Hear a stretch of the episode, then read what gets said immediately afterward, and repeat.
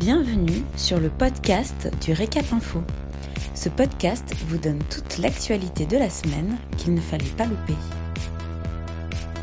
Un podcast réalisé par Célia Rigon et Romy Carrère. Vous écoutez l'essentiel de l'actualité de la semaine du 12 au 16 octobre 2020. Couvre-feu en Île-de-France et dans huit métropoles à partir de samedi. Dans son intervention télévisée du 14 octobre, le président de la République, Emmanuel Macron, a annoncé l'instauration d'un couvre-feu à partir de samedi 17 octobre à minuit en Île-de-France et dans huit métropoles Lille, Rouen, Saint-Étienne, Toulouse, Lyon, Grenoble, Aix-Marseille et Montpellier. Ce couvre-feu s'appliquera de 21h à 6h du matin et pour une durée initiale de 4 semaines. Un coup dur pour les CHR qui subissent depuis de longs mois déjà une forte baisse de leur activité.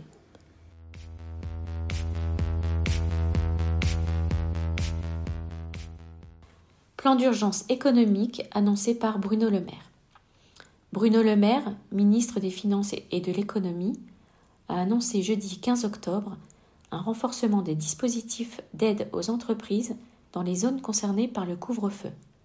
Parmi ces mesures, on trouve notamment la simplification du fonds de solidarité qui sera de plus renforcé et élargi, une exonération totale des cotisations sociales patronales pour toutes les entreprises fermées administrativement et ce jusqu'à la fin du couvre-feu, la possibilité de faire appel aux prêts garantis par l'État pour les entreprises, tous secteurs confondus, ayant besoin de trésorerie.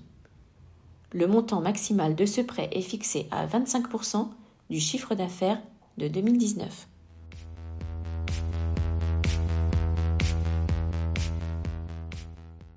Périphérique parisien bloqué par des intermittents de la restauration.